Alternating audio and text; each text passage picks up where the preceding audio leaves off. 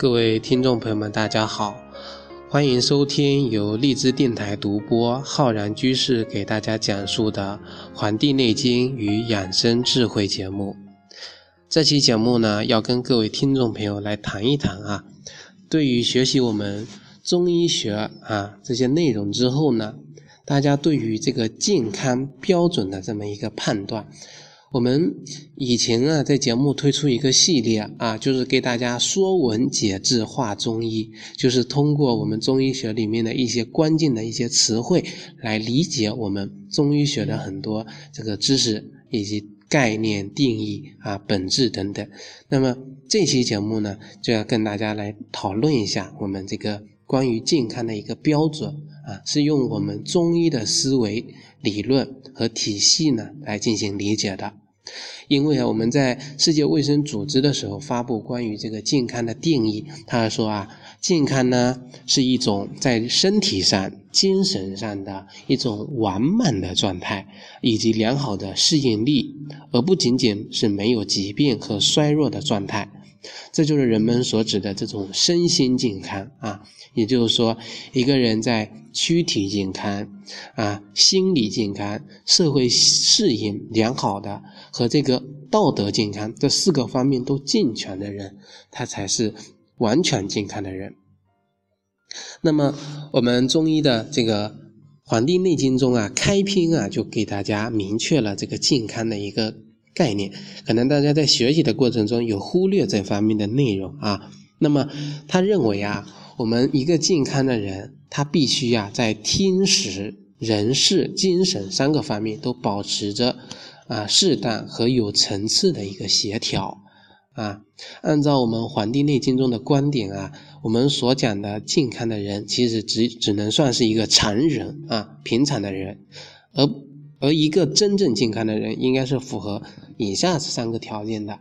那么，第一个呢，就是合天时，也就是处天地之和，从八方之理，法于因缘，合于术数。这就是我们《黄帝内经》中所讲的这个原文。那么，第二个呢，就是合人事啊，合人事。那么，合人事呢，是怎么说呢？是叫事事欲于世俗之间。无益争之心，行不欲离于世，背服瞻，举不欲观于俗，外部劳形于事，内无思想之患，以田欲为欲，啊，以自得为功。其实啊，这段话让我想起了这个很多这个我们养生的一些精华的一些内容，包括什么要少思、少言、少语，要这个少劳、少这个。很多这个少思啊，就特别有意思，就是让人的精神状态呢，能够保持一种平淡的这种虚无的这种状态，少思虑啊。那么第三个呢，叫养肾息精啊。那么志行而少欲，心安而不惧，行劳而不倦，恬淡虚无，真气从之啊，精神内守，这个病安从来。这后面的啊。这个四句话呀，是我们《黄帝内经》中的核心，是我们的精华。所以各位听众朋友在读了这句话之后，要反复的读，要啊，让它的真理，让它的这个本质啊，能够让自己的心里啊，能够得到一种啊渗透。那么，其实最直观的这个健康啊，也就是我们说的狭义的健康，是指的是人体的机体的健康。因为在我们的西医的上面呢，可以通过体检各项指标，如果符合啊正常的范围内，那么啊来衡量，那么这个人他就是一个健康的人。而作为发展了几千年的我们中国传统医学呢？有没有一个直观的标准来衡量一个人机体的健康呢？其实啊，嗯，有一个很好的这个这个有一个中医师叫啊倪海霞啊，嗯，他呢已经去世了啊。作为一个良医啊，他说的很简单，一定要知道什么是正常的人，正常的人的定义和标准是什么。啊，他将正常的人，也是就是我们讲的健康的人，他的衡量的标准起了一个名字啊啊标准起名叫做尼氏六准则啊。接下来呢，要给大家介绍一下这这个准则啊。他说啊，所谓正常的人必须有六大生理现象每天发生，这六大现象只要有一个没有发生的，这说明这个人他出现了不健康的这个啊状况。那么这六大感觉是什么呢？首先，第一个就是一个人他需要有正常的胃口，啊，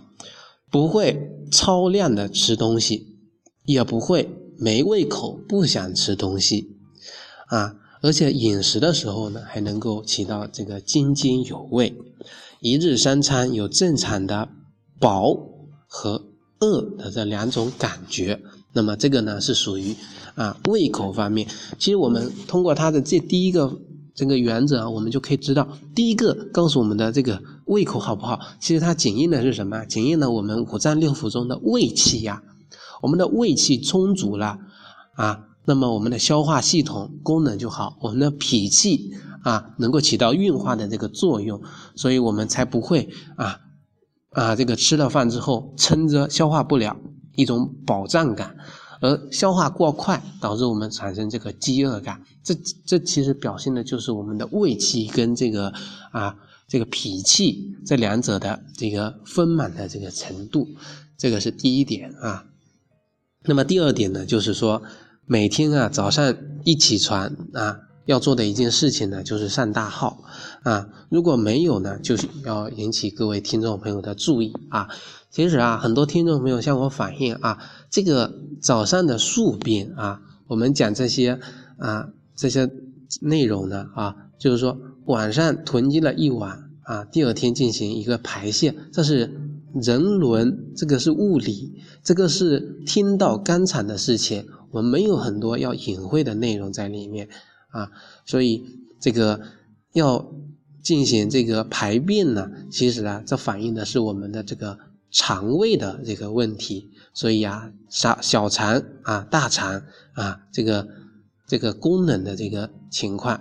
而我们中医学说里面，这个肺跟我们的大肠是相表里的，就是说，相对一对夫妻啊，一个主内，一个主外，人的肺出现问题，那么我们的大肠啊会跟着出问题，也就是夫妻啊不和的这种表现。如果大肠出现问题了，那么我们的肺呀也会跟着受到影响。所以，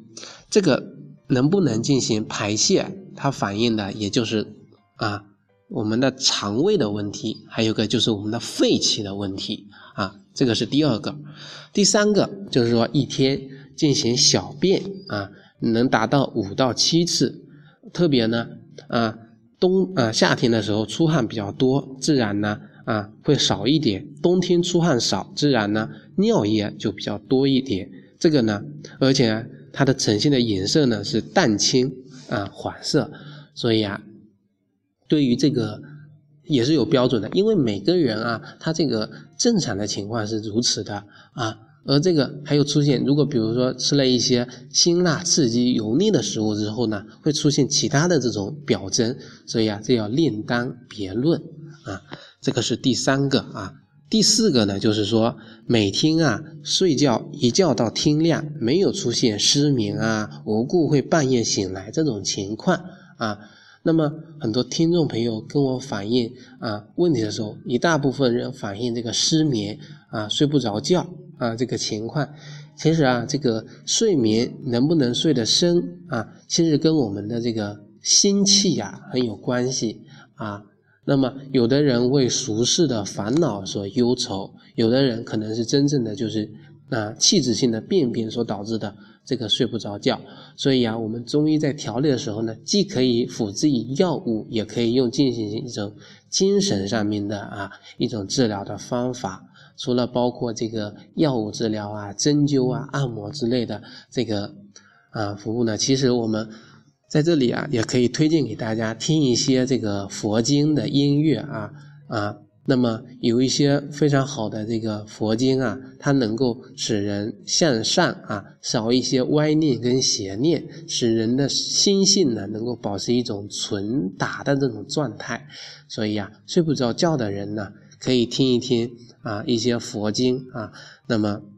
可以通过一些这个录音或者一些这个方式呢，啊，听一听，那么对自己呢，这个精神方面啊，信仰方面呢，有一个很好的这个啊改善的作用。这个是这个第四点。第五点呢，就是说我们一年四季，无论是在北方还是南方啊，每天晚上睡觉时，双脚必须是露在外面，一盖被就热的受不了。那么常年呢，人的一种正常的状态是头面冷而手足温热啊。这个问题我在这个我们的这个啊啊 QQ 群里面跟大家讨论过这个问题，说一个人正常的状态是头冷。脚热还是头啊头头热脚冷呢啊？那么其实啊，我们通过地理物理学的方面，我们其实就很好的去理解这个问题了啊。这个就是地理学中热的分子它是向上走啊，冷的啊会向啊会向下沉积啊，但是呢，人体呢应该要反一下。啊，因为人啊啊要跟大自然保持一种协调的状态，他就必须要反其道而行啊，才能够达到这种头面冷而手足温热的这种状态。所以很多听众朋友说，这个我手足冰凉啊，那么这个问题啊，就关涉到我们五脏六腑中的这个肾脏了啊，也就是我们的肾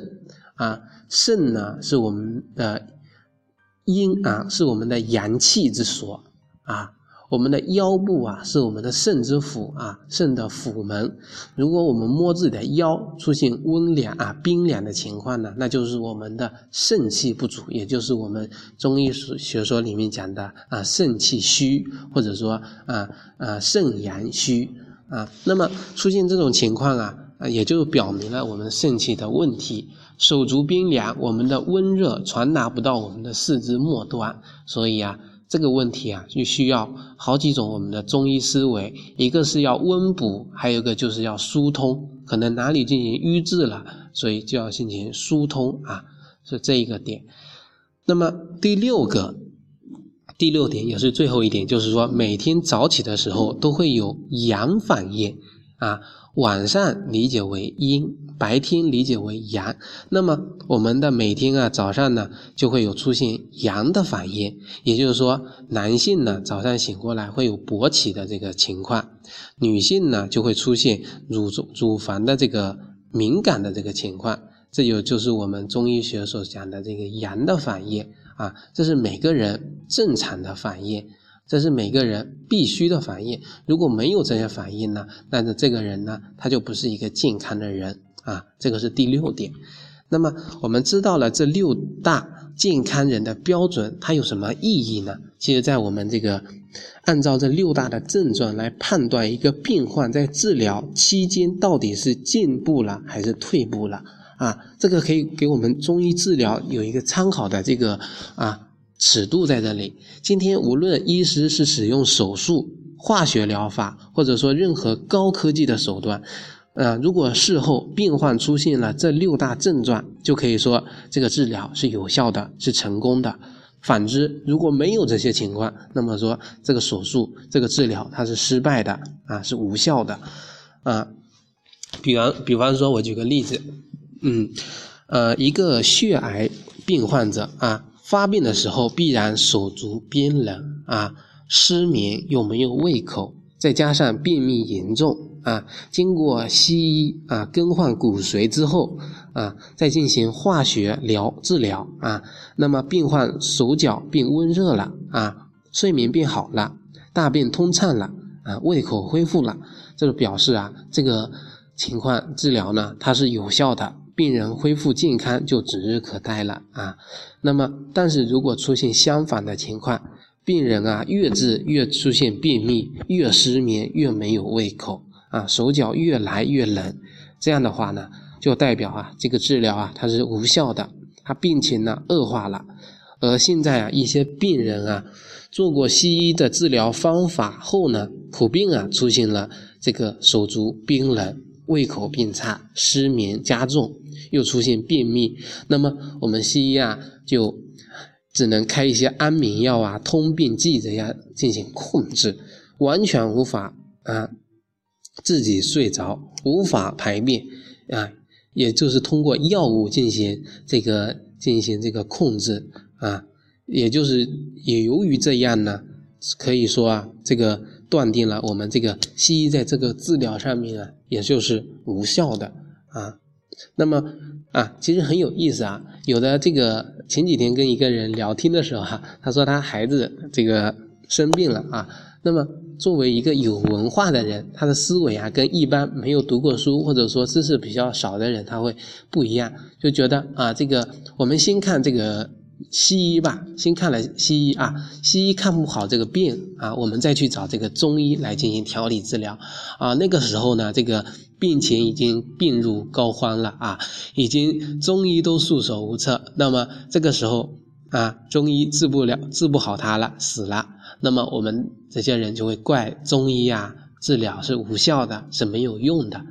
为什么早先不先去看中医呢？啊，对，中医治不好再看西医，这个反反一下思维，这个思路啊不一样之后呢，可能达到的效果呀，它也有不同啊。按照我们。这个经方家啊，经方学家对这个疾病痊愈的这个定义啊，一般啊分为两类啊，一个呢是表征，也就是感冒，吃药以后第二天中午啊，病人胃口大开，这表示啊啊这个病啊完全好了啊，因为这个人胃气恢复恢复了啊。